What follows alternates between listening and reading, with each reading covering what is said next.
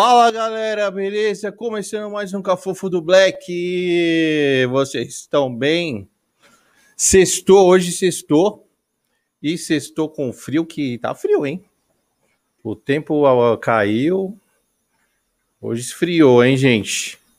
Como vocês estão? Cafofentos e cafofentas. Desculpem o atraso, mas acontece, né? Era para ter começado às 16h30, começamos às 17 horas. Vocês estão bem? Tranquilos?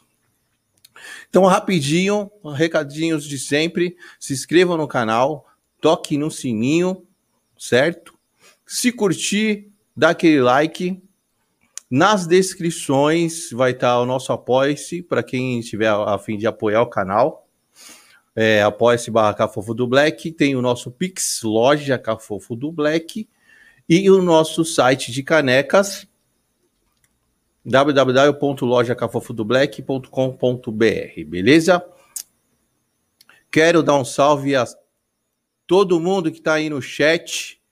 Quero agradecer a presença de todo mundo e me desculpar pelo atraso.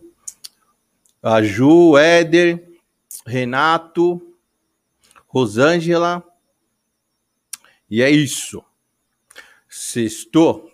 E hoje a gente está com uma convidada bem especial. Se vocês querem saber de coisas místicas aí, sobre a ayahuasca, é com ela mesmo. Uma parceirinha Nádia. Manja bastante, hein? E hoje a gente vai trocar ideia, saber a história dela e sobre a ayahuasca. Eu vou puxar lá para gente começar o nosso papo, beleza, galera? E é isso aí. É, galera, é, vocês podem fazer perguntas também.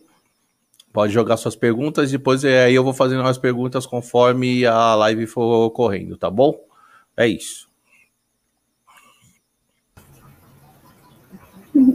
Boa e tarde. Aí? Boa tarde. Tudo bem? Tudo bem com a senhorita? Tudo ótimo. E você, tá bem? Eu tô bem. Que bom. Bem, bem. Sextou hoje, né? Nossa, finalmente, semana doida. Mas Sexto... graças a Deus já é sexta-feira. Sextou no frio, tá frio. Adoro. Eu também gosto, também gosto do frio. Mas tempo louco, né? Tava um calor do caramba. Verdade. E aí, mas tá falando que amanhã vai esquentar. É, nós estamos ainda no final do, do inverno, né? Então vai ficar aí essa, essas oscilações de temperatura por um período. Da hora. Da hora. Não, o, na verdade, o, o, clima não é mais como antes, né? Aqui no é. Brasil. Eu acho que em lugar nenhum, mas é, é todo um fator, né?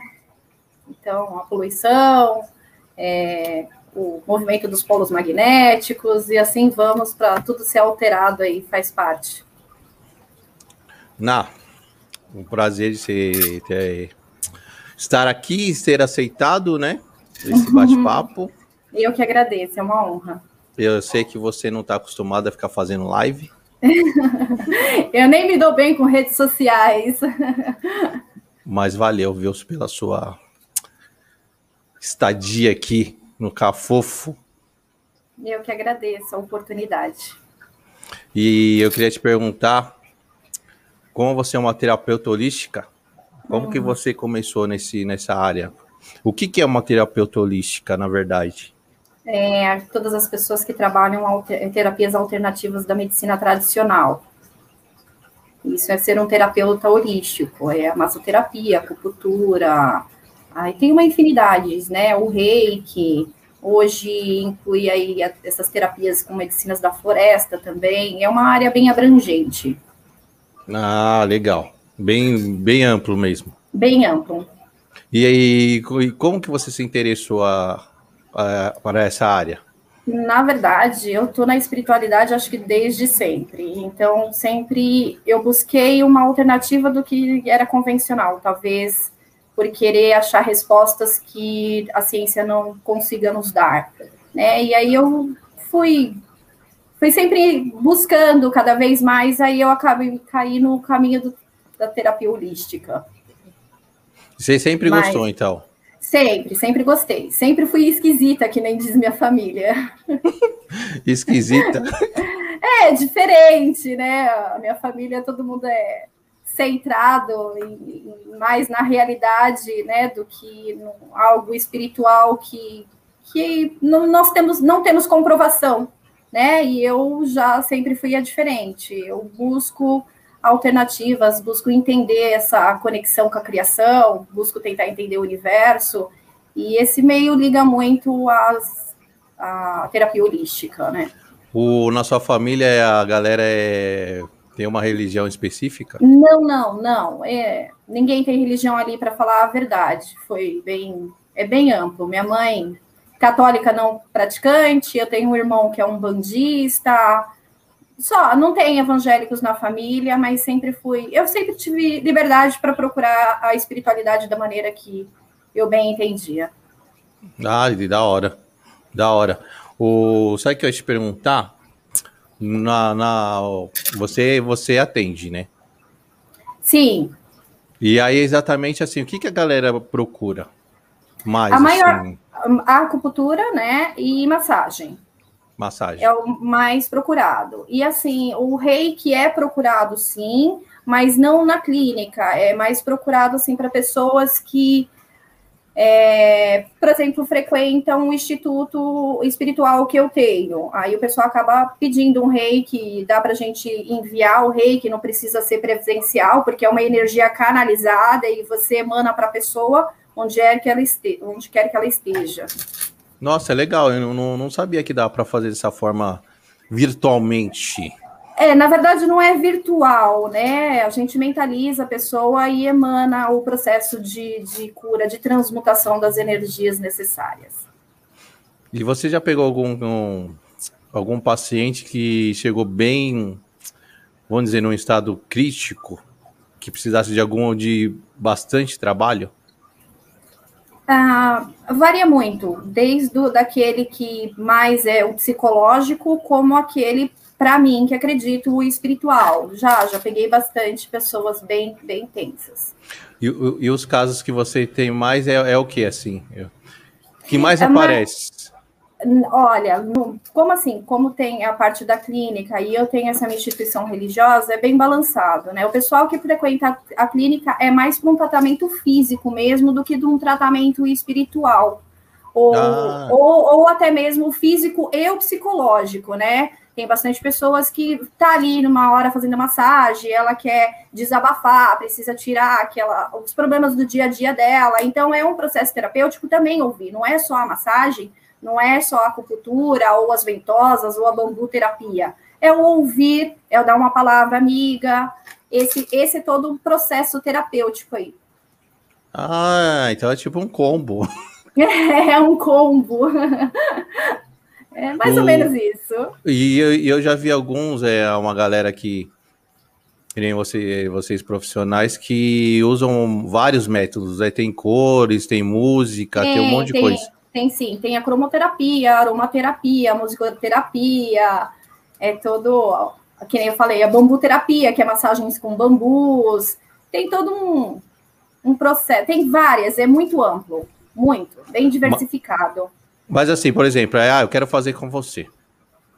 Eu tenho que, eu tenho que meio que saber já, eu posso meio que é, aleatoriamente. Tô com, tô me sentindo mal, quero fazer uma terapia holística, mas eu não sei o que eu quero fazer não, exatamente. Então, tem um, tem um bate-papo, vamos dizer assim, né? E aí a gente conversa e, de acordo com cada um, a gente fala, sugere, olha, seria legal você fazer, por exemplo, a aromaterapia, porque vai te ajudar no estresse, vai te ajudar a dormir, ou então você está muito tenso, então vamos trabalhar com as ventosas para ajudar na sua circulação da sua musculatura, isso vai diminuir a sua tensão, tem esse processo antes, né? Mas tem pessoas que já chegam lá falando: olha, eu quero acupuntura, olha, eu quero fazer uma, uma massagem relaxante.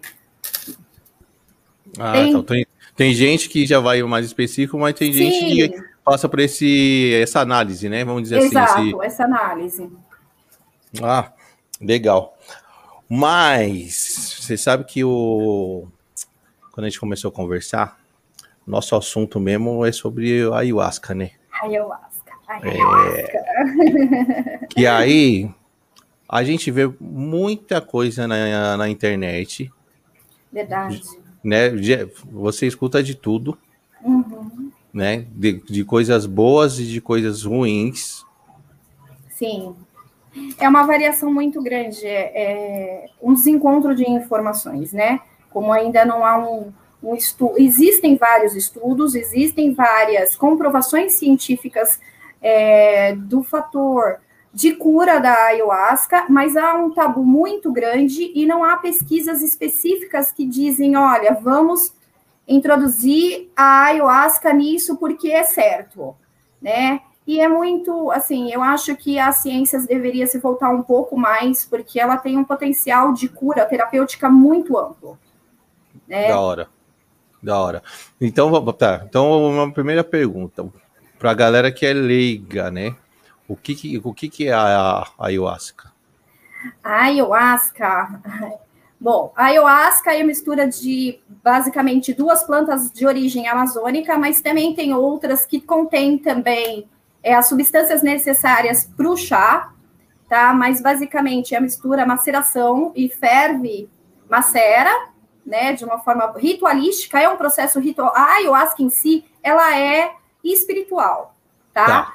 Então, o, o, preparar dela já começa quando vão lá na floresta pegar o cipó, que é um cipó que aí para tá bom, para a medicina ficar legal, é um cipó que tem mais de 100 anos, então aí pega esse cipó, macera o cipó, põe na fervura e aí ali vai fazendo várias graduações. A ayahuasca é a mistura dessas duas plantas. Uma contém DMT, tá? E a outra é inibidora. O DMT é uma molécula encontrada em diversos locais, é, em plantas, em animais e inclusive no nosso cérebro. Só que ela é uma molécula muito simples. Então, quimicamente falando, ela é quebrada facilmente. E o poder psicoativo dela não se manifesta porque quando ela é introduzida no nosso organismo, ela se quebra. Então, ela precisa de uma outra planta, que é a inibidora, tá? Para que ela fique um pouco mais dentro do nosso organismo, para que a gente entre nesse processo psicoativo. Essa é a ayahuasca. É um chá indígena com 4 mil anos de história, tá? E se expandiu para todos os povos aí da nossa da floresta amazônica, não só aqui no Brasil, mas toda a costa ali da Amazônia. E era antigamente só para os pajés, para que eles descobrissem, se consagrassem com a medicina e descobrissem qual era a cura que alguém precisava ter, né? A tribo, alguma pessoa da tribo precisava e aí se expandiu para o restante das tribos indígenas, para dentro, para o povo ali todo, e depois, posteriormente, foi para o Santo Daime, para Barquinha, com o mestre Irineu. É, era um chá para obter cura, e realmente ele cura. Já é provado cientificamente que a ayahuasca, ela cura a depressão, ela cura a ansiedade, ela ajuda no tratamento de dependentes químicos, e ela ajuda em síndrome do pânico. Isso já é comprovado. Para você ter ideia, existem estudos que 24 horas após a primeira consagração da pessoa, ela já tem uma diminuição nos, nos fatores patológicos da depressão. Olha, da hora. Da hora mesmo. Meu, e como que é o processo? Tu, por exemplo, ah, qualquer pessoa pode tomar ayahuasca, pode tomar em qualquer lugar. Como que, como que é isso? Então, é, qualquer a ayahuasca é para todos, mas nem todos é para ayahuasca. Existem fatores patológicos que as pessoas não podem consagrar a medicina da ayahuasca. Não são comorbidades como hipertensão, diabetes. Uma pessoa com esse tipo de, de patologia, ela pode consagrar a medicina da ayahuasca. Mas pessoas com problema, alguns problemas específicos psiquiátricos não podem.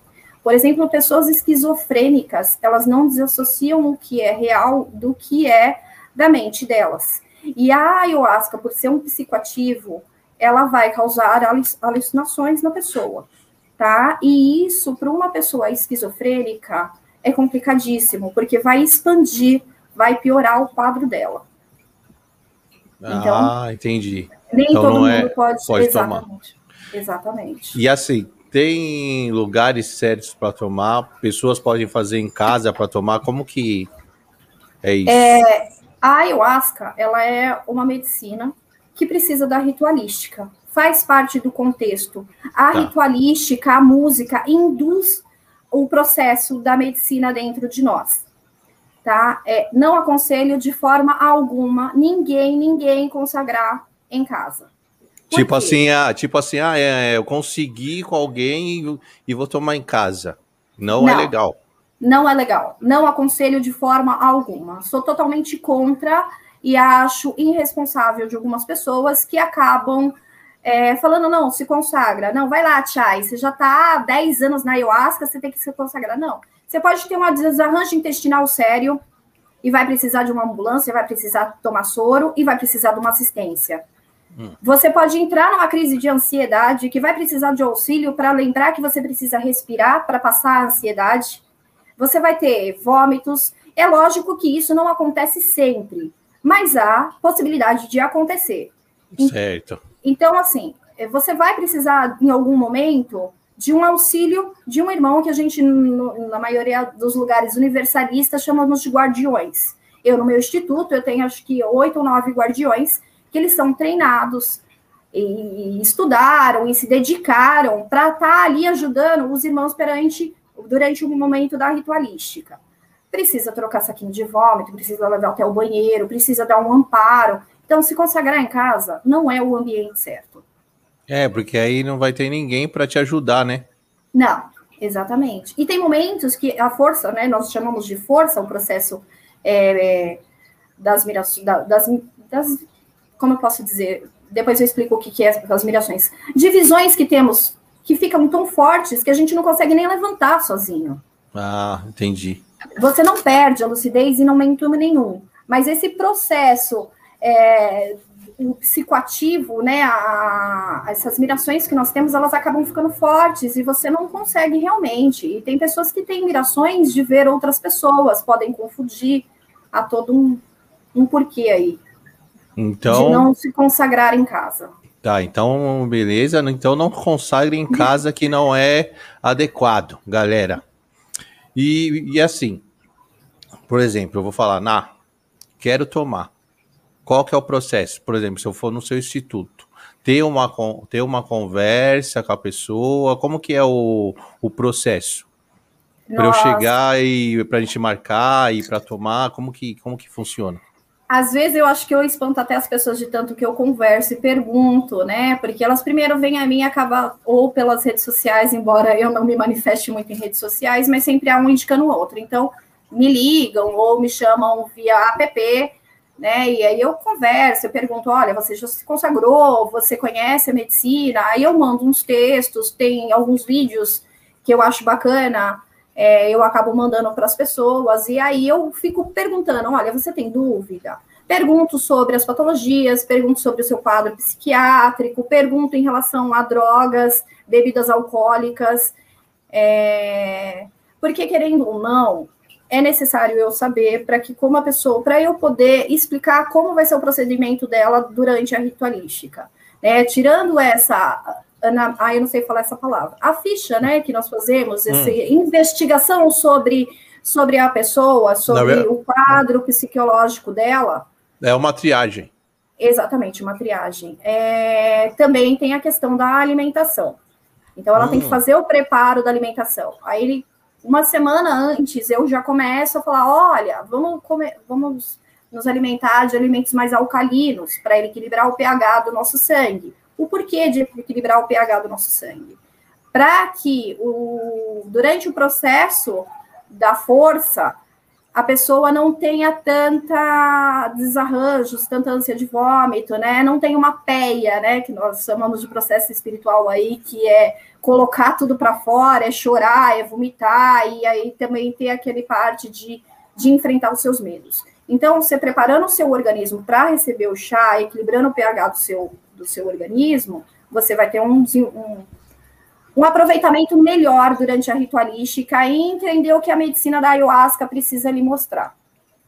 E aí, também, três dias antes, a gente fala para não ingerir bebida alcoólica, não ter relações sexuais, não comer carne, porque a carne demora durante, aproximadamente três dias para ser digerido, e esse processo, é, se você comer carne, por exemplo, um, dois dias antes, você vai vomitar muito, muito, muito, e vai ter um desarranjo intestinal forte. Ah, mas os indígenas comem carne todo dia. Tudo bem, os indígenas tomam a medicina de bebê. Eles estão acostumados com a medicina no organismo. Nós não estamos. Ah, mas eu, ai, eu tomo todos, todo fim de semana. Mas vamos com calma há um processo.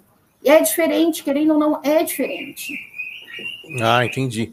Mas assim, deixa eu te falar. Nem você falou que, meu, não pode comer carne vermelha, né?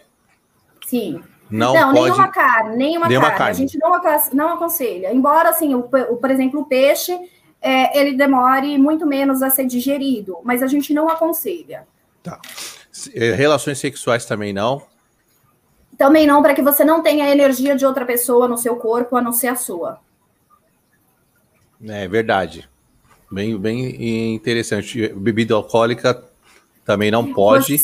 Você, vai, vai ter uma diarreia muito forte e pode acabar num PS aí por, por desnutrição. Desnutrição, não sei se seria a palavra, mas acaba indo precisar tomar soro porque fica incontrolável. E eu já vi pessoas que precisaram ser socorridas por causa disso. E não Nossa. foram poucas, foram muitas. Assim, a ayahuasca, você não corre nenhum perigo de vida. Isso é lenda, isso é mentira. Tá? Isso já foi mais do que provado, não só pela USP, pela Unicamp, como faculdades afora, que a medicina não te dá nada. Mas se você misturar ela com drogas e com, bebê, com bebida alcoólica, ela vai poder causar um desarranjo muito grande no seu organismo. Ah, se você entendi. não, infelizmente, não conseguir sair do toalete. Então, assim, o, esses, é, alguns com, é, comentários que a gente vê na internet, que a pessoa passou muito mal, ou que a pessoa, ah, o fulano morreu. Então a gente pode dizer que às vezes foi um, um despreparo da pessoa na hora de tomar. Tipo assim, Ninguém... ela não, é, ela não seguiu algumas regras. Então, não seguiu algumas regras. É, algum caso que eu vi que provaram que a pessoa morreu durante a ritualística, mas não foi por causa da medicina, a pessoa infartou. Ninguém nunca morreu por causa da ayahuasca. Nunca. Ah. Isso não, não, não, isso é mentira. Se você pegar aí é fake news. Não tem isso. Ah, entendi. É, porque você escuta bastante. Sim. É, ah, é, a pessoa ficou louca, eu já vi que começou a tomar a ayahuasca e ficou louca. Ah, não, sim, não, ah. voltou, não, voltou, né? Não voltou de, de uma forma. Não, não, existe isso, não existe. Não, é, é não tem fundamento isso. É, tem aquele caso, né, do, do cartunista da Globo. Isso, do filho foi, dele. Ele e o filho dele, né, parece. Ele foi o filho assassinado. Dele foi, foi, foi assassinado dele. por um rapaz que frequentava a igreja dele, que era, acho que era do Santo Daime ou Barquinha, não sei, tá?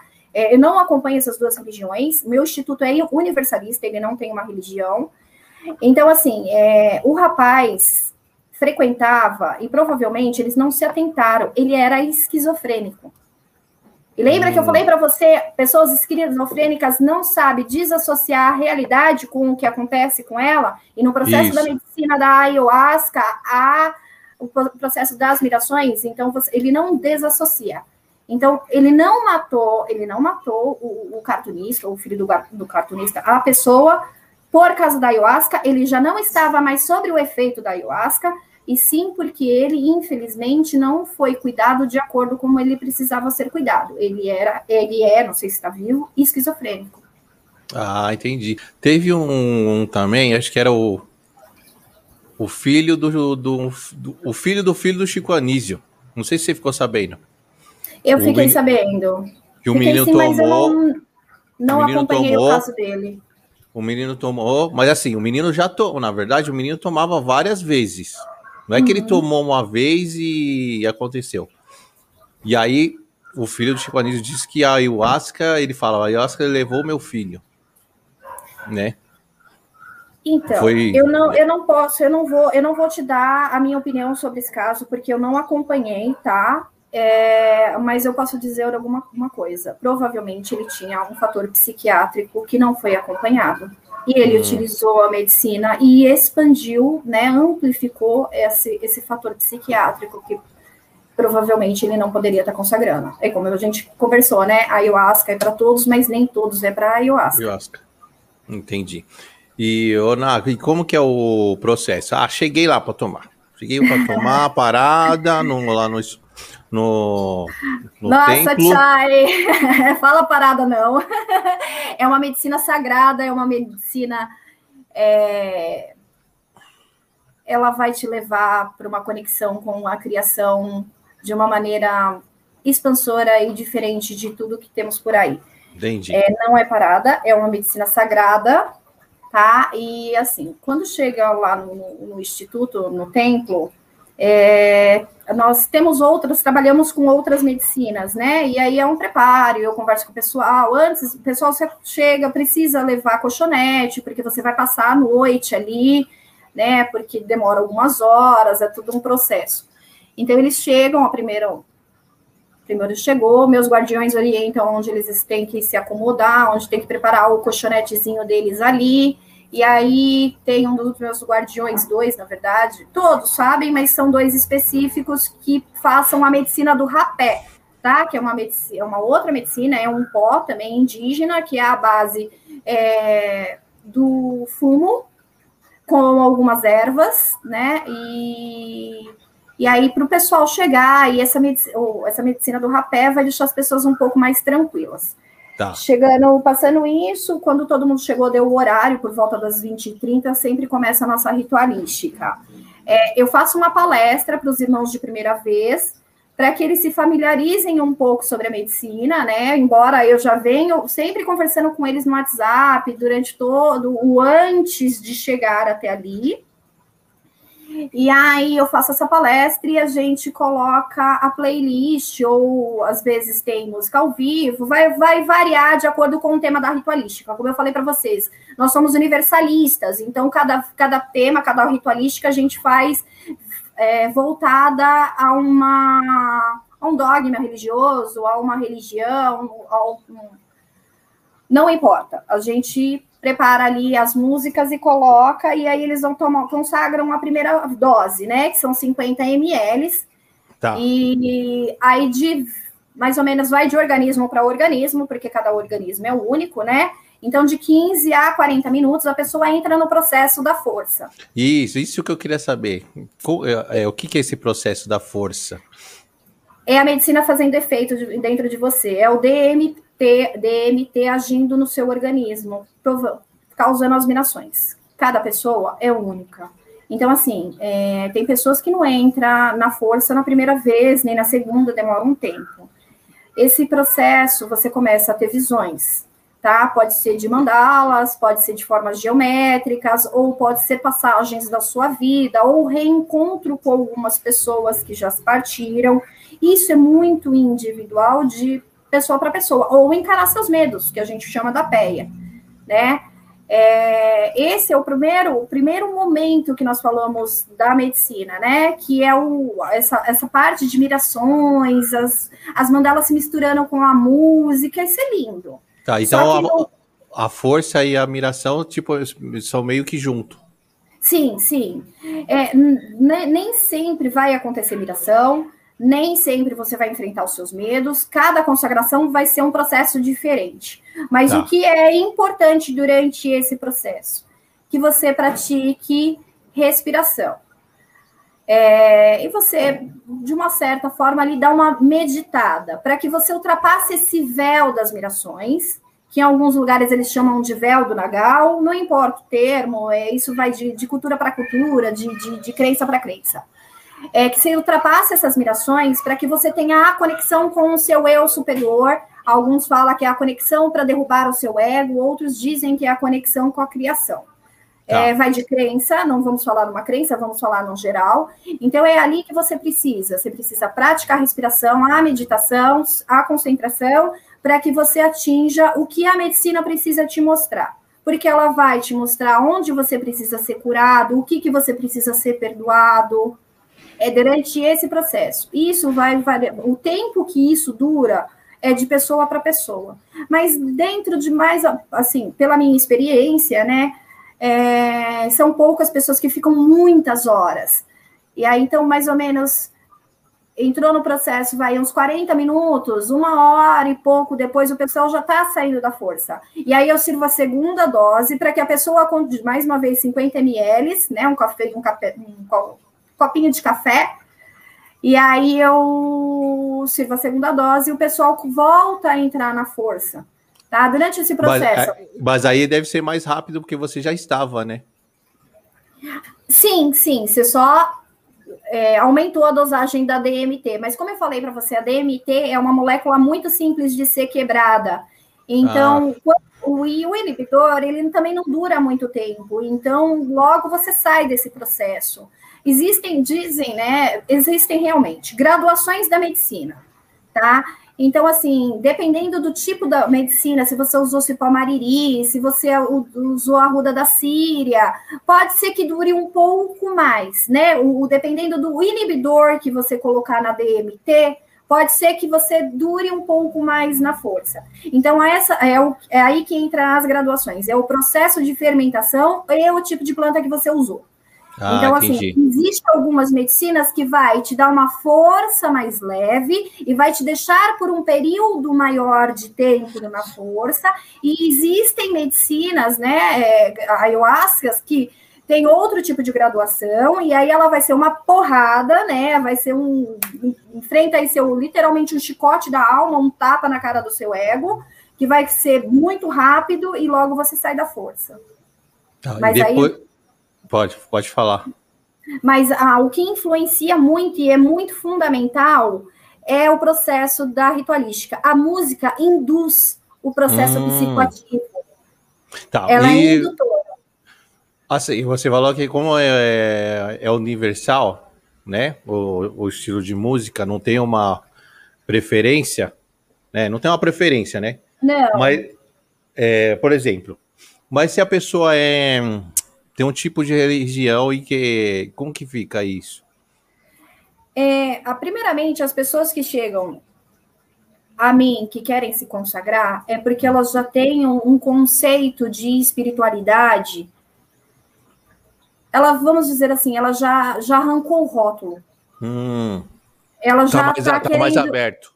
Já está mais aberta. Ela já está buscando uma cura buscando uma cura para o seu fator psicológico, para o seu fator psiquiátrico ou pelo seu fator espiritual. Ela já tem uma expansão de consciência um pouco maior.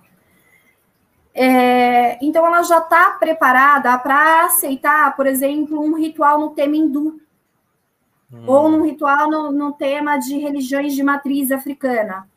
Porque, embora a música ela é uma indutora, ela vai induzir o seu processo psicoativo, ela não vai atrapalhar nos seus dogmas. Entendi.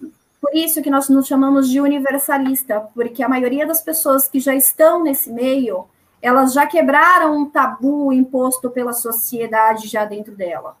Então ela já procura, a não ser assim, por exemplo, tem pessoas que vai para o Santo Daime, e o Santo Daime é mais voltado ao cristianismo porque é ela ainda está no processo, mas elas já são mais amplas, né? Já não, não tem aqueles dogmas, nossa, não é, não é de Deus, não é de Cristo. Não estou criticando religiões, pelo contrário, eu amo todas, amo de verdade. Eu sou uma pessoa que sempre busquei a espiritualidade para ter um entendimento do maior. Mas é que nem todos ainda estão preparados ou têm essa visão de que tudo é uma coisa só. Entendi. Então, depois, e depois do, da, segunda, da segunda dose, o que, que a, acontece? A, a, a, essa, os desarranjos intestinais, o vômito, o que mais ocorre, na verdade, é o vômito. Mesmo ah. assim, não é para todos. Ele para, ele diminui um pouco e a pessoa fica mais na força. Aí, cada pessoa vai ter uma reação. Tem pessoas que não conseguem se mexer, tem pessoas que querem dançar, tem pessoas que querem conversar, tem pessoas que querem abraçar é, dá uma sensação, e principalmente quando termina a força, quando a DMT quebrada toda no nosso organismo, que nós saímos da força, ao, é liberado o hormônio do prazer. Então as ah, pessoas é? Fi, é, as pessoas ficam eufóricas, as pessoas ficam com aquela ânsia, com aquela vontade de, de, de festejar, tá alegre, tá contente, tá muito bem. A Nossa, a, legal a, isso. É, a não ser quando a pessoa enfrenta uma peia muito grande, quer enfrentar seus medos, é, é ver a sua realidade, às vezes a pessoa não consegue aceitar. É um, é difícil a gente entender, né? A gente conseguir entender o que nós somos dual, que nós temos os dois lados, né? Que nós somos bons e ruins e que temos medo e, e vontade de vencer, né? Então, assim, é um processo muito grande. As pessoas que ficam na PEA nem sempre terminam muito felizes, mas Entendi. É uma expansão de consciência muito grande. E, e tem, depois da segunda dose, tem mais doses? É, depende de pessoas para pessoa. A maioria já não consegue mais levantar para tomar outra dose, para falar a verdade para você. Não consegue mesmo, né? Então, fica ali, falou, não, tô tranquilo, não vou tomar mais. Mas tem pessoas que querem a terceira dose. E aí eu sirvo a terceira dose, sim, sem problemas.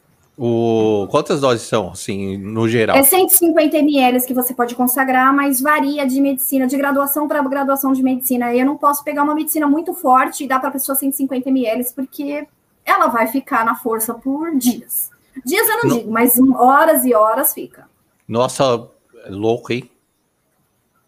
Louco. É, é sim. Teve alguma situação que lá, que você vendo a pessoa que chegou a te assustar, assim? Não, nunca tive não? esse problema, não.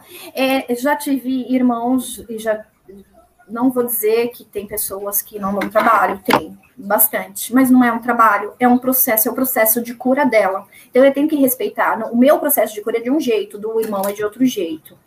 Mas já teve processos de irmãos assim que é, eu fico a me perguntar se eu fiz um, um bom processo seletivo antes da consagração. Porque, assim, eu não sou psiquiatra. Eu, Nádia, sou terapeuta holística e hoje sou, eles me chamam de madrinha, então vamos lá, sou madrinha de um instituto holístico voltado à ayahuasca. Eu não sou psiquiatra, então sempre vai acabar passando alguma coisa.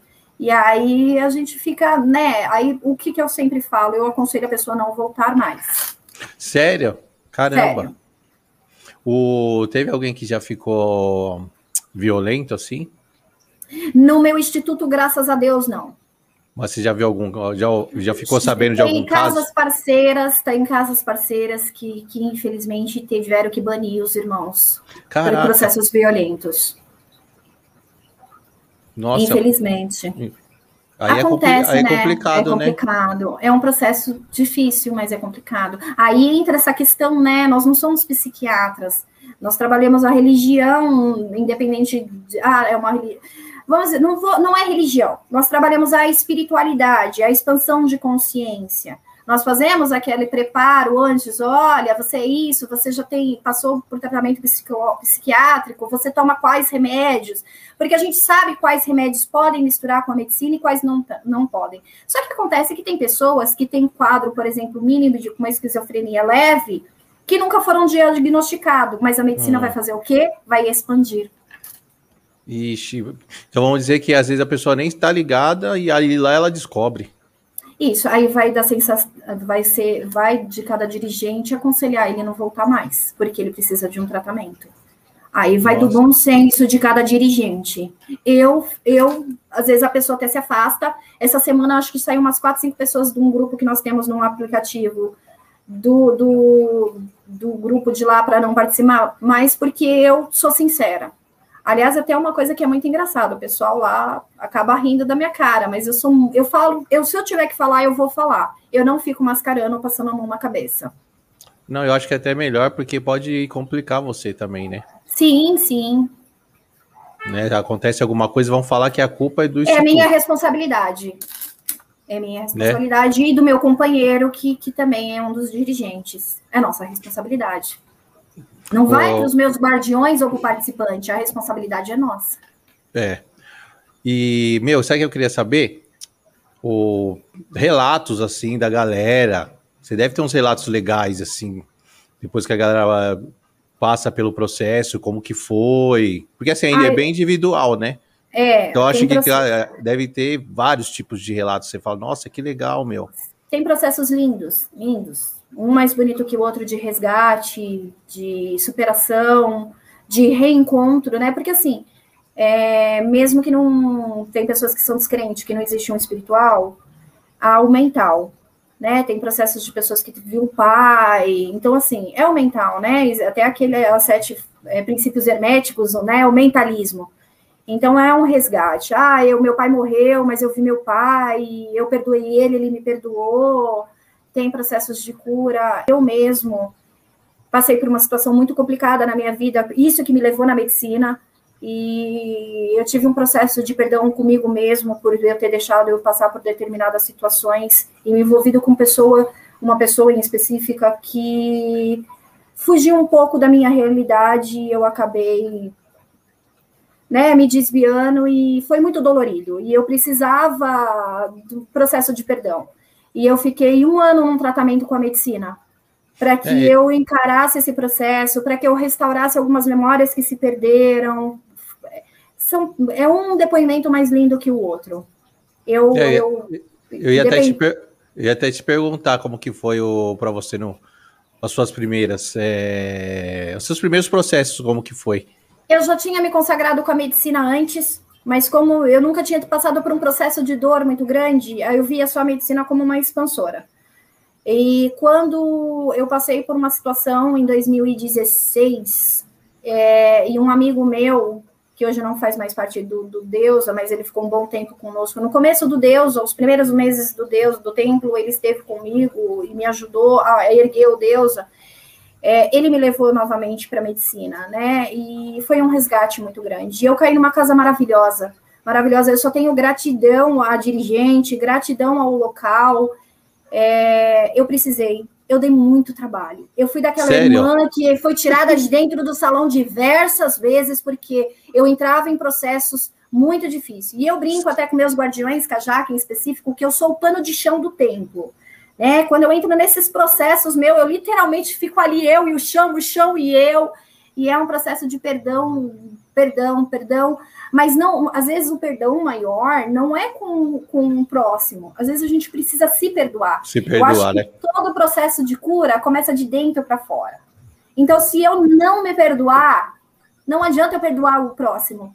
Porque eu me permiti passar pelaquela situação. Eu não vou pôr a culpa no outro. Tudo que aconteceu com a Nádia foi porque ela se permitiu. E eu precisava do meu perdão. Nossa, foi, foi difícil. Menino, eu fui. Olha, é, as primeiras vezes eu comecei a me consagrar a cada 15 dias. As primeiras tá. vezes, vamos dizer assim, as cinco primeiras vezes, eu fui expulsa do salão. Literalmente. Nossa, uma, uma, Tira a Nádia, põe a Nádia pra fora. Eu, coitado do guardião, ficava lá comigo a noite inteira e eu lá. Ah, ah, chorando, chorando, chorando horrores. Chorando horrores horrores, horrores. E eu já sou agitada, né? Então é, é, é eu ficava mais agitada ainda porque eu queria sair daquele processo, eu não queria encarar os meus medos, os meus erros. Foi, foi bem tenso. Nossa, é tenso isso, hein? É tenso, mas hum, a melhor coisa que aconteceu hoje na minha vida. A melhor coisa que. É lógico, sim, não, meus filhos são a melhor coisa, são. Só que em busca do autoconhecimento, do perdão, da evolução, é lógico que a evolução tem algum processo, mas desse primeiro passo, a ayahuasca, eu sou muito grata à mãe ayahuasca. Muito e, grata. E você pode falar que depois que você se consagrou, você é uma outra pessoa? Sou uma outra pessoa. Eu já era muito espiritualizada, sempre gostei de terapias holísticas. Desde nova eu faço cursos holísticos, né? De nova eu já caí em, em religiões de matriz africana, é, eu sempre tive esse processo, mas eu acho que o verdadeiro entendimento do que significa religião, religar e união foi com a medicina da ayahuasca. Ela ah, me mostrou, legal. foi com ela. Foi ela que me mostrou que não adiantava nada do que eu estava fazendo se eu não me entregasse de verdade de corpo, alma e coração. Da hora. E hum. o, o Nath, por exemplo, você tomou várias vezes, né? Muitas. E, então, o processo, como, como você tomou várias vezes, acredito eu que as sensações também são diferentes, né? Não, não deve ser todas iguais. Não, mas assim, por exemplo, é, se eu fico me consagrando de 15 em 15 dias, às hum. vezes os processos se repetem, porque eu digo que a gente ainda não aprendeu aquela lição que amanhã a ayahuasca precisa nos mostrar, né? Então, enquanto eu não aprender, a gente vai ficar naquele looping repetitivo para ter o entendimento dela. E depois acaba mudando. É... tem vezes que eu entro nos processos, eu até, meu, eu falo que eu virei o travesseiro ou o colchonete, porque eu não saio dali. É uns processos doídos. Mas tem processo lindo. A última vez que eu me consagrei, nossa, foi maravilhoso, maravilhoso. Depois até posto lá uma foto nas redes sociais, deu com baldinha abraçada lá, mas foi lindo, foi divino. Da, da hora. O galera, mande perguntas. Pode mandar perguntas aí, por favor. Por favor. E quantas horas que dura o processo? O ritual no templo é, dura em torno de 5 horas. Começa às 20, por volta da 1 e meia, termina. E aí o pessoal pode ficar descansando. Mas isso varia de pessoa para pessoa, né? E de quantas doses a gente acaba servindo. Ah, é porque eu já ouvi, é, já ouvi pessoas falar que tem processo que dura 12 horas. Tem, tem pessoas que ficam. Tem, tem. Nossa, mas 12 pessoas horas que eu já precisei até levar para casa, porque eu precisava fechar o instituto e precisava ir para casa cuidar dos meus filhos e a pessoa estava na força. Só que eu não posso deixar jamais, eu vou deixar a pessoa na mão. Eu peguei, eu e meu esposo, fomos lá, levamos ele para casa, deixamos ele na casa dele, porque ele já não estava naquele processo de limpeza que eu falei, por, por isso que a gente não pode se consagrar em casa, né? Por causa do processo de limpeza. Ele já estava só naquela força mesmo, tranquila, mas estava na força. Eu não vou fazer a pessoa pegar metrô, ônibus, é, trem daquela maneira. Eu levei ele até a casa dele. Ah, e, e assim, por exemplo, tomei a primeira dose. Tem gente que, ah, tomando a primeira dose, porque tem a segunda, ou, ou talvez a terceira, que já corta. Da primeira já não quer mais? Tem, tem pessoas que, toma só um pouquinho e já não toma mais nada. É, tem gente que já se conhece, sabe como vai ser o processo dentro dela e sabe o quanto ela tem que tomar da medicina, toma só um pouco, uma dose. Agora, tem pessoas que tomam três doses, teve pessoas que já vieram me pedir quatro doses, é, é muito individual. É, é, é, todo um contexto, né? Como eu te falei, o, cada organismo é único. Então, assim, depende de quanto tempo o meu organismo vai combater o inibidor para quebrar a molécula do DMT. O meu organismo pode ser que demore horas, mas o seu pode ser que nem a DMT entre e seja já quebrada e você não entre em todo esse processo. E, e aí eu vou ter um... que mudar a sua a medicina, né, a, a graduação da sua medicina para ver se dura um pouco mais para que você entre no processo da força. E, Ona, tem um tem um limite também? É três doses, 150 ml por noite. Eu não aconselho tomar todo dia no mínimo, eu falo que tem que ser a cada 15 dias. Mas se a pessoa quer tomar toda semana, pelo menos tem uns sete dias aí de, de, de distância. Mas tem chás que tomam todo dia. Eu, Nádia, não aconselho, porque você não vai saber processar tudo que a mãe a ayahuasca te mostrou. Porque é um processo. Depois, a, a, a, você tomou a ayahuasca, mas o processo de cura vai quando chega quando você chega em casa. Você tem o um entendimento de tudo que ela te mostrou naquele processo da miração. Entendeu? Porque, ai, que lindo, vi flores, isso, mas por que, que a medicina me mostrou tudo isso? Então, eu vou pôr no entendimento. Se eu me consagrar todo dia, cada dia ela vai me mostrar uma coisa e eu não assimilei nada, eu não é. fiz o trabalho real de cura, entendeu? Então, por isso que eu falo, meu, a cada 15 dias é ideal. Não precisa ser todo dia, não precisa ser toda semana. Cada 15 dias é perfeito. E olhe lá, tem gente que se consagrar uma vez por mês e ainda tem processos muito complicados. A Ju perguntou como que eu cheguei na ayahuasca. É, ia falar agora. É, na, é, como eu sempre tive na espiritualidade, então eu conheci algumas pessoas lá de São Sebastião que consagravam a medicina da ayahuasca e eu experimentei algumas, tomei, né, consagrei algumas vezes com esses irmãos. E depois que eu passei por um processo, né, um acidente muito grave aí que nós conversamos, é, e eu vim para São Paulo, um amigo meu, o Bruno, me levou num, num instituto, no Recanto de Luz da Mãe Anete, maravilhosa. Recomendo a todo mundo conhecer a Anete, é um ser maravilhoso de luz, muita luz. Da hora. O, ah, o, esse processo de vômito e diarreia acontece em todos ou tem gente que não, não passa por nada disso? Tem gente que não passa por nada disso. Eu, ah. para falar a verdade, foram poucas as vezes que eu vomitei, mas nas primeiras consagrações. Agora eu fico com aquela sensação de querer vomitar e não vomito. Eu fico lá, eu e o Baldinho, falando, ah, eu quero fazer limpeza, eu quero fazer limpeza, eu quero fazer limpeza, porque é uma coisa que depois você, quando você se consagrar a primeira vez, eu vou te fazer um convite, venha conhecer o templo, venha se consagrar conosco.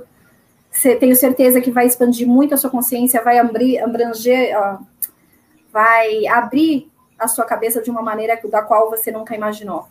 É, você vai pedir a limpeza, porque a limpeza faz não só um, um processo físico, mas se hum. torna um processo espiritual. Ela acaba limpando coisas que estão engasgadas dentro de você. Nossa, legal, hein? Uhum. E, ah, então essa limpeza aí individual, de, individualmente deve ser, para uns deve ser bem punk, hein? Nossa, é como eu falei para você, as minhas primeiras depois do meu acidente foram terríveis, terríveis. Eu, eu não sei como a, a Anete não me expulsou da casa dela, do templo dela, do, do instituto dela. Não sei como. Mas é até uma coisa que a gente sempre ressalta no começo de todos os rituais né? Porque cada irmão tem um processo e a gente está ali para se curar. Só que os outros irmãos também estão para se curar. Hum. Então, assim, a gente, eu sempre falo, olha, é, é muito individual. Só que se você tiver num processo muito forte, começar a trabalhar, atrapalhar o processo do irmão do lado, nós vamos mudar você de local. O templo é grande, então tem outros eh, locais onde a gente pode dar a pessoa, eh, levar a pessoa e eu deixo um guardião ali com ela o tempo todo para que ela tenha o processo dela e não atrapalhe dos outros irmãos. É, eu ia até te perguntar se, se é possível. Ah, às vezes a pessoa não quer fazer com várias pessoas no, ao redor. É, é possível fazer meio que isolado? Pode, pode fazer individuais. Hum. Pode sim. Aí vai é, a critério das pessoas, né? Do que ela quer. Porque né, acredito eu que às vezes as pessoas têm vergonha, né? De, sim. de vomitar, né? Na frente de outras pessoas. Uhum. Então é possível. Falar, é possível. ah, eu, eu quero fazer individualmente e não vou ficar à vontade de fazer com outras pessoas. Pode fazer individual, pode sim. Aí, mas aí eu não, não designo um guardião, fica eu, a pessoa, às vezes meu companheiro, mas geralmente ele não, ele não, não fica. É, ele me ajuda em tudo, a toda a hum. preparação, hum. mas aí para a gente deixar a pessoa mais à vontade, a gente ele fica em outro canto, ele vem para casa, aí vai, vai do que a pessoa quer, né? Porque também tem uma conversa com a pessoa, o que, que ela pretende. Aí os processos individuais é feito de acordo na, na egregora que ela quer. Por exemplo, ah, eu não quero hindu, eu quero voltado a rezos do Santo Daime. Ótimo, eu vou lá, peço para minha para minha guardiã Jaque, Jaque, prepara uma lista desse jeito e tal. Uma, mas é lógico que é um ritual mais curto, com menos consagração, né? Porque eu tenho vida também pós o templo, mas o processo individual, o trabalho individual é também é um pouco diferente. Então a pessoa consegue se voltar mais para ela. E aí tem umas pessoas também que gostam daquele processo terapêutico, elas gostam de ficar falando, conversando, e aí elas querem que eu fique puxando para que elas cheguem na onde elas precisam se curar. Isso vai de pessoa para pessoa. Ah, legal. Uhum. Respondendo a pergunta do Éder aqui, o vídeo fica assim gravado. Ah, depois. É, depois, depois que acabar aqui, vai ficar lá no canal. A hora que você quiser ver, é só ir lá e dar o like, hein? Galerinha aí que não é inscrita no canal, por favor, se inscreva no canal. da hora. Ô, ô Ná, deixa eu te falar mais uma coisa. Pensando aqui. É, teve alguma pessoa que ah, fez o processo, você falou que o, o você sempre aconselha o máximo três doses, uhum. né? E, e aí essa pessoa não, não, não é, chegou a ter a, a força, a miração, sim, assim, não, não surgiu tanto efeitos. Tem pessoas mais fortes pro dependentes químicos têm um hum. processo mais complicado para entrar na força, porque o organismo já está tá viciado quimicamente. E então, como eu te falei, a DMT é uma molécula muito simples, muito fácil de ser quebrada. A, a química que tem do dependente químico dentro do organismo acaba quebrando a, a DMT, mesmo tendo a inibidora, né? Mesmo tendo a armina lá para bloquear, ela acaba quebrando assim que entra. Então, são processos mais lentos, é, voltados a muita força de vontade do dependente químico, né? Porque nenhuma porta se abre de fora para dentro. Se ele não quer se curar de verdade, nem a medicina vai conseguir ajudá-lo, né? É, é, é um processo um pouco mais lento. E há também pessoas com um organismo, com um metabolismo muito rápido, que acaba também é, quebrando a molécula da DMT rápido, né? Então, eu aconselho o quê? É, ir sempre na ritualística, pelo menos em quatro ritualística, tá? Para que o organismo comece a se, a, a se habituar com a medicina. Para você ter ideia, nosso organismo, nosso cérebro tem DMT. Só que ela não é liberada só quando a gente vai morrer ou quando a gente tem a vivência de quase morte. Ah, Tudo tem DMT. Entendi. Quando nós formos morrer, nós vai ser liberada a DMT no nosso cérebro. É, eu fiquei sabendo que o DMT é quando a gente nasce e quando a gente morre que é liberado, né? Uhum. Exatamente. Legal. O a Justa falou aqui. Tem as duas perguntas, na verdade. Tem da Tainá. É, quando não conseguimos fazer. Quando não, não, conseguimos fazer a limpeza com a ayahuasca, tem uma outra é, uma medicina que ajude? A do rapé. A medicina do rapé ajuda a fazer uma bela de uma limpeza. Né? Pede para tomar um rapé de tsunu ali com um sopro bem forte, que vai fazer uma limpeza bem bacana. Tá. Legal. E... Tomar o. A Ju tá falando aqui. Ah, para você falar um pouco dos benefícios do tratamento para dependentes químicos.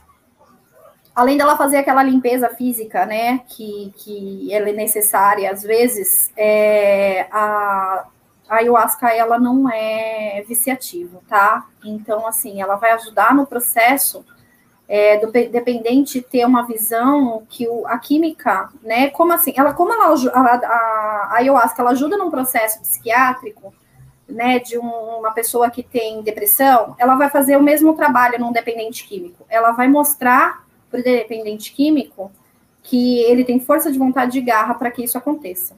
Tá? tá? Então, além dela estar tá limpando o organismo nos processos de limpeza, ela vai expandir a consciência da pessoa. E a pessoa, aos poucos, vai tendo essa expansão de consciência e começando a ter é, uma vida mais saudável. A maioria das pessoas, sem brincadeira, 90% das pessoas que começam a se consagrar com as medicinas deixam de comer carne para você ter ideia. Então, é dessa maneira que ela vai limpando o organismo e abrindo a mente de um dependente químico.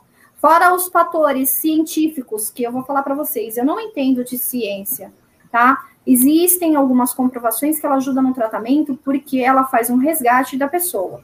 Mas o processo lá que ainda que faz dentro do cérebro, a, a de fato a pessoa chegar e largar a, a, a química, ainda está em estudos, está em análise. É comprovado que ajuda, porém ainda, como eu te falei, precisa de muito estudo sobre a ayahuasca, é aí um processo ainda muito grande e um tabu muito por trás. Eles não sabem como a ayahuasca age no cérebro, fazendo com que o dependente químico largue a, a, a química. É, ele expandindo a consciência, largando, ele começa a largar alguns vícios. As pessoas, tem gente que usa a medicina do rapé, larga o cigarro, as pessoas, a maioria das pessoas que começa a to tomar ayahuasca, ela larga a carne, ela larga a bebida alcoólica, ela larga a vida noturna, ela começa a ter uma consciência ambiental muito maior. Realmente, a medicina, ela traz para nós uma consciência do, do todo, do uno, né? E principalmente que a gente precisa da terra para sobreviver.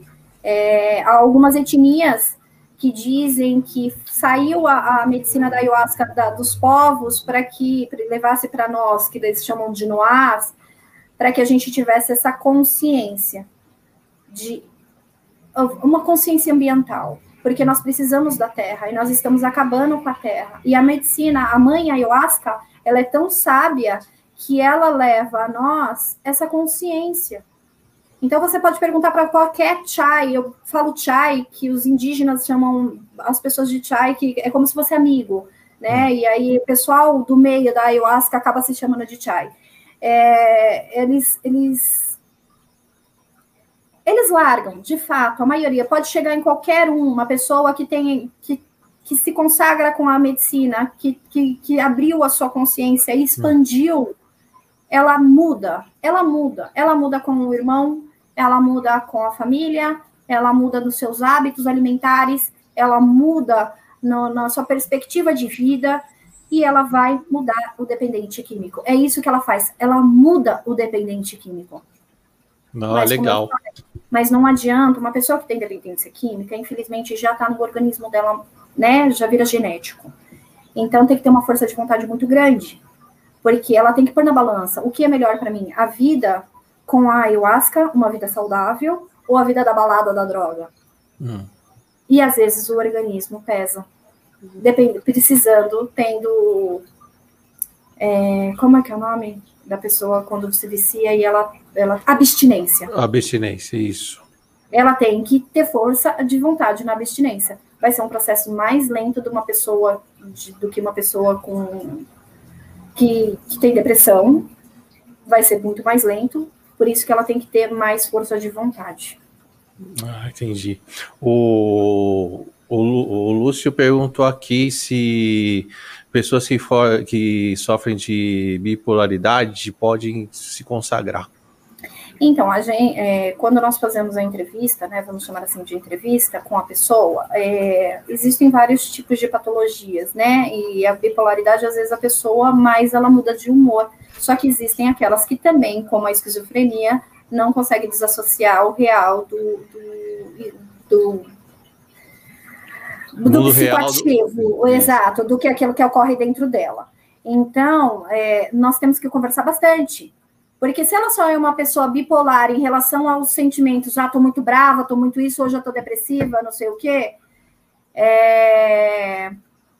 isso não atrapalha. Mas se ela é uma pessoa que não sabe desassociar as coisas, isso não, não é aconselhável. Por isso que tem que ter aquela investigação, aquela conversa, todo aquele por trás. É, então, é, como você falou, não é para todos, né? Não é para todos. A medicina não é para todos. Med... Na verdade, a medicina é para todos, mas nem todos é para medicina. E aí tem aqueles casos que você falou que dá muito trabalho, né? Tem aqueles casos que dá muito trabalho, que depois eu aconselho a pessoa a não se consagrar mais. Ai, super complicado.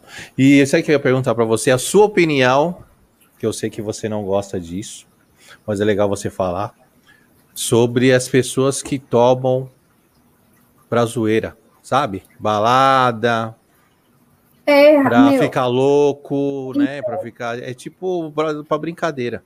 Nós falamos que a medicina da ayahuasca é um fragmento, né? Cada, cada vez que nós tomamos, comungamos um pouquinho daquela dose, nós estamos comungando um fragmento do espírito puro da floresta. É pureza, é leveza, é amor, é cura, é espiritualidade, é expansão de consciência. Não é uma balada. Você quer uma balada, você vai lá e toma um psicodélico. Não a ayahuasca, que é um psicoativo. Ela é um heterógeno. Ela é ligada à espiritualidade. Ela não é um alucinógeno. Então, é, é, porque eu já vi gente falando de, ah, tô na balada e leva um pouco e toma lá para ficar doidão. Tem muitos, infelizmente tem muitos, mas nem todas as pessoas têm a consciência que deveria ter em relação a essa sagrada medicina. Ela é sagrada, sabe? Ela foi tirada lá dos povos nativos, que a gente está matando eles, né? Por causa de ganância e muitos outros fatores foi, foi passada para nós com amor, então nós devemos tratar com amor. É como eu falei, meu, você quer se, ter uma recreação? Toma um alucinógeno. A medicina da ayahuasca não é balada, a medicina da ayahuasca é cura. Entendi. Eu sou totalmente contra. É, chega a ser triste, né? Porque acaba queimando filmes de quem faz a coisa séria, né? Exatamente. O pessoal, o pessoal generaliza todo mundo. Sim, Sim, né? infelizmente. Infelizmente. E ah, existem pessoas que, quando eu percebo, é outra coisa que também pode falar: nossa, Nádia, que maldade, você tá banindo a pessoa para nunca mais vir. Tô, porque eu sei que ela foi para lá com o intuito de recreação. E ali hum. não é o hum. intuito de recreação, ali é o intuito de cura. Então, no meu templo, não vai precisar mais. Nossa, como você está sendo ruim, né? Não vê por esse lado, o Chai precisa de cura. Não, ele não foi buscar a cura. Ele foi buscar balada. Lá não é a balada do Daime. Ponto. Ali Sim. é um lugar espiritual onde os irmãos estão se unindo para uma cura individual e coletiva. Você já teve que cortar alguém assim no meio do processo por esses fatores? Eu já coloquei pessoas, é, existem é, lá no, no templo, tem a parte de baixo. Eu já coloquei pessoas na parte de baixo até ela ficar bem, e na hora que ela ficou bem, eu mandei ela embora. Caraca. Uhum. Infelizmente. É, constrangedor, né? Infelizmente é constrangedor. Mas acontece, e eu, como dirigente, eu preciso ter pulso firme. Né? Eu sou muito brincalhona. Se você perguntar para pessoa que frequenta o templo, vocês vão falar que a Nádia é maluca. Hum. Só que quando é para ser séria, eu sou até demais. E ali, as pessoas têm que ter um entendimento que eu não, eu sei que algumas pessoas têm um processo, né, que precisa dançar, ficar com a euforia, né? É, tem, cada um tem o seu processo. Então, vai ser separado para não atrapalhar o irmão. E se for procurar o deusa, né, o templo, com o intuito é, recreativo, né, para um alucinógeno, vai sair dali. Ah, não vai ficar. Vai, vai tomar aquela dose, eu vou perceber, eu vou levar lá para baixo, ele vai sair da força. Quando ele sair da força, eu vou chamar um Uber e ele vai para casa. É, melhor, né? Para não ter problemas. A Ju, a, a Ju é, perguntou, perguntou não, tá falando aqui para você falar sobre os é, sobre a deusa Lua e sobre os ritos. Sobre o templo, o Instituto é. Holístico Templo da Deusa Lua, é, foi um sonho meu para levar a cura que eu tive para os irmãos. O local onde é o Deus é um local da minha família, né? Provavelmente não vai ser para sempre que o Deus estará lá, mas eu comecei ali. É, foi um sonho, né? Eu queria levar para as pessoas tudo aquilo que eu tive e para mim foi muito, de verdade. E foi uma maneira de eu passar para as pessoas. Os rituais são antes era cada 15 dias, só que como meu, meu marido é de religião afrodescendente, né? E aí os filhos de santo deles ele acabou do nada pegando tanto filho de santo agora hum. que ele vai ter que dar, eu vou ter que diminuir o Deus para que ele possa cuidar desses filhos de santo que eu ajudo ele. Então eu passei uma vez por mês. Né, sempre começam umas 20 horas e eu divulgo sempre no, na, nas redes sociais, embora não, não, eu não. Eu divulgo, mas não divulgo, sabe? Aquela coisa meia. Eu não, não sei lidar com as redes sociais, então, mas eu posto lá todas as informações sobre o, os rituais. O próximo ritual vai ser dia 18, é, Deusas Hindu. Legal. Tem como você dar uma, só uma resumidinha rapidinho do como que é o ritual? Então, algum ritual, algum ritual, sei lá.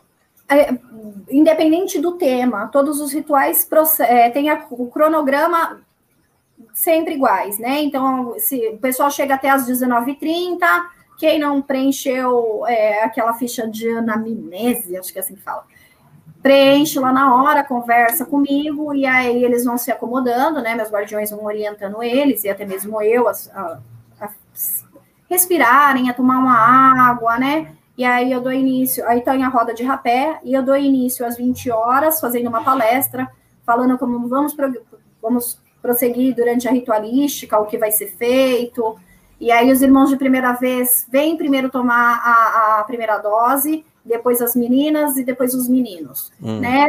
E aí o pessoal que quiser tocar pode tocar, quem quiser cantar pode cantar, quem quiser levar seu djembe para acompanhar, geralmente o pessoal que sempre está lá acompanha, é livre para isso. É, depois de mais ou menos uma hora e meia, duas horas, tem a segunda dose da medicina, e aí para quem precisar da terceira dose, depende também de um determinado tempo, uma hora e meia mais ou menos. E na final da ritualística, eu, muito chata, uma hora da manhã, faço uma bagunça acordando todo mundo, né? Para todo mundo se alertar. E aí pode ficar descansando no Deus até as 5 da manhã, né? Para que todo mundo. Que aí já o transporte público já voltou, as pessoas já realmente não vão estar mais na força. E nesse, nesse período a gente tem um café da manhã colaborativo, né? Para a gente se alimentar bem, para chegar fortinho em casa. Ah, legal. O. Acho que é Léo o nome dele. Acho que é Léo, deve ser. Uhum. Boa noite, Nádia, a todos. Eu me consagro há pouco tempo. Está me fazendo muito bem. Porém, como posso explicar aos meus familiares que seguem outras religiões que a ayahuasca não me faz mal? É, primeiramente, Algum. existem muitos estudos, né? Eu acho que sentar e conversar, explicar e falar desses estudos. É, tem muito artigo, muito artigo da USP, muito bom falando sobre os estudos da ayahuasca, que ela não tem efeito patológico nenhum, né? E que ela realmente cura a ansiedade, a depressão, a síndrome do pânico, ajuda em tratamento de independentes químicos, independentes alcoólicos. Tem aí bastante. Hoje, nós, graças a Deus, nós temos a internet, fica muito mais fácil o nosso alcance, a gente não fica é, preso a canais de televisão que sensacionalizam tudo, né? Então, é só uma questão de sentar e conversar e explicar de fato o que, que é a ayahuasca, que ela não é um alucinógeno, que ela é um etenógeno, que ela vai abrir a sua mente para uma consciência espiritual, ou para quem não acredita na espiritualidade, para uma consciência de cura do seu eu. É, é tudo questão de conversa, é, é, não, tem, não tem assim um, olha, faz desse jeito. Uhum. Não, cada ser humano vai ouvir de uma maneira. Então, é, saber como falar com o seu parente e explicar de fato o que é a medicina da ayahuasca. E ela é uma medicina, ela não é um, uma recreação, né? Para te gerar alucinação. Hum, legal. Tem mais uma pergunta da Fabi aqui como são é, pensados e escolhidas as temáticas dos eventos? então, é, antes ficava só para mim, né? Hoje, hoje eu tenho a Jaqueline que me ajuda, porque como ela faz a playlist hoje, é, porque assim, no começo do Deus eu tinha o Bruno, e eu, o Bruno é músico, né? Então a playlist sempre era por conta dele, aí ele abria, meu, excelente músico, era a coisa mais linda que tinha, né? Com eles cantando, fazendo abertura. E depois teve um outro Chai, o Peterson. E aí, só que o Peterson, ele é muito xamã, então ele voltava sempre para o xamanismo. Aí eu, o Deus é universalista. Então aí eu quebrei e coloquei a Jaque, porque a Jaqueline, ela entende muito de música. Eu não tenho nem ouvido para música. Se a pessoa tá fora de ritmo, se você vê eu cantando do Deus, você vai mandar eu calar a boca. Além de eu parecer uma taquara rachada cantando, eu sou totalmente fora de ritmo. Então aí eu peguei a Jaque para que ela me ajudasse. Só que às vezes, assim, eu que nem vai, eu pego, que nem o mês que vem, a entrada da primavera, né? E eu dou curso Ica, né? Eu faço iniciação para algumas pessoas que pro, procuram essa, essa religião neopagã. Então, bom, vai entrar a primavera, então vamos fazer a Ostara, né? Que é a comemoração pagã para a primavera, né? Agradecimento pela colheita que vai vir. Ah, então eu pego de acordo com o, o que está próximo. Só que aí, por exemplo, vem sempre alguns irmãos, ah, mas o Ica de novo, vamos fazer um outro tema, que nem aconteceu essa semana. Aí eu falo, ah, então tá, então vamos pôr em votação. Aí eles jogaram lá no grupo alguns temas que eles queriam, eu peguei os temas e joguei a votação. Aí entrou no conceito de deusas hindu. Eu estou trabalhando hoje assim, com um todo, né? Um com o conhecimento da Jaqueline sobre a, as músicas e outro com a vontade do pessoal. Porque o Deus, eu sou, tudo bem, a dirigente do Deus, eu sou, só que o Deus eu não só sou eu, o Deus é de todo mundo, de todos aqueles que frequentam. Entendeu? Então, nada mais justo do que entrar numa comunhão. Ah, é o mais certo, né? Sim. É um grupo, né? O, sabe, sabe que eu ia perguntar para você? O, a diferença do ayahuasca e o Santo Daime. Não, a, a ayahuasca é o chá, tá? A ayahuasca tá. é a medicina tá? Ah, esses institutos, que nós chamamos de instituto, de templo, não importa, né? Que tem vários, eles trabalham o, o, universalismo. Então, eles não trabalham uma religião em si. O Santo Daime, o mestre Irineu, acho que 100 anos, mais, mais de 100 anos aí, ele esteve com os indígenas, ele, ele esteve com os povos da floresta amazônica e se curou com o ayahuasca. E aí ele quis passar para as outras pessoas a experiência que ele tinha. Só que como ele era do cristianismo, da igreja católica, e, e, aí ele criou a igreja do Santo Daime. Ah. E lá, sim, eles cultuam muito hoje, é lógico que, né, com, com, com vai, vai misturando muito, né? A cultura vai se aumentando e se expandindo. Mas a princípio era voltada todo ao cristianismo. Então, até mesmo a maioria das músicas do Santo Daime eram músicas cristãs. E como eu falei para você, precisa, por quê? Porque a música induz a medicina a fazer o processo psicoativo dentro de você. Entendi, Essas né? outras casas, elas trabalham, fora do Santo Daime, elas trabalham com diversos temas, não só voltada ao cristianismo, não só aquela ritualística em pé, eles se chamam de fardados, em pé ali dançando as musiquinhas do Santo Daime. Nós trabalhamos com o pessoal deitado, fazendo o seu processo individualmente. Não, é legal de você ter explicado, porque eu já, eu já vi, já escutei pessoas se é, confundindo, que é, achando que o Santo Daime é uma bebida. Por isso que eu te pergunto. Ah, te não, sim, mas a gente chama de Daime, até que a gente brincou, né, falando da balada do Daime. É, é porque, assim, na verdade, é, são termos, né, que nem biscoito, bolacha, né, absorvente, né, vira, era mods, então é, virou, associou a, a, o Daime à ayahuasca, mas não, o Daime, na verdade, a religião do Santo Daime consagra, comunga a medicina da ayahuasca mas hoje todo, mas generalizou chamando a ayahuasca de daime. Ah, então, ah, então você vê como que é bem diferente. Uhum. Porque eu já vi gente falando, ah, eu tomei o santo daime. Sim, você tomou o santo, você tomou o santo daime na igreja do santo daime ou você tomou a ayahuasca chamando ela de daime num templo universalista? É, então, viu como que como é bem diferente as coisas, né? Sim. Como é bem diferente. Ô, Ná, é o seguinte, para encerrar a nossa live, a nossa live, eu queria que você deixasse uma mensagem geral aí para a galera. O que esperar da ayahuasca? Não espere nada da ayahuasca. Não espere. Se ela tiver que te mostrar alguma coisa, ela vai mostrar. Ela vai te alinhar. Só vai de coração aberto para aceitar o que ela vai te mostrar, até mesmo as peias da vida. Aceite.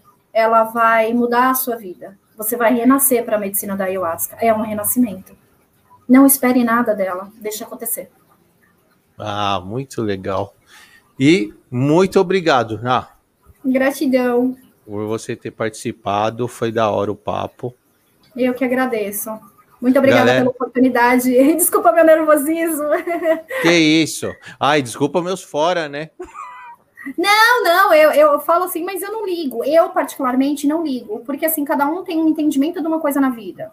Hum. Você não é obrigado a saber sobre a ayahuasca, e como nós do meio, né, que cultuamos o chá como a espiritualidade, é obrigado a saber. Ah, obrigado, viu, pela participação. Obrigado a todo mundo do chat aí que participou. Galera que não foi inscrito, se inscreva. Muito obrigado. Naná, né? Não sai, eu te vou te chamar aí depois. Tá bom. Tá Beleza. Bom? Gratidão. Beijo.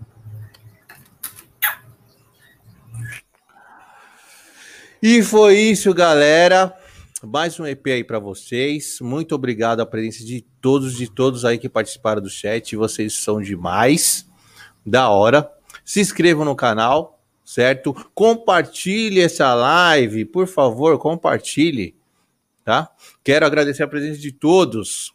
Éder, a Fabiola, é isso? Isso, Jaqueline, Gilson, Éder, Lucas, hum, quem mais aqui? A Ju, minha parceira, Lúcio, uh, Tainá, uh, uh, Crisley, Camas, é isso, acho que é isso, Rosângela, Alex, toda essa galera que participou, o Sada, a Rosana, tem uma galeria. Ó. Quero agradecer a presença de todo mundo. Muito obrigado por mais um EP. E é o seguinte, beijo do Black. Até a próxima e tchau, tchau.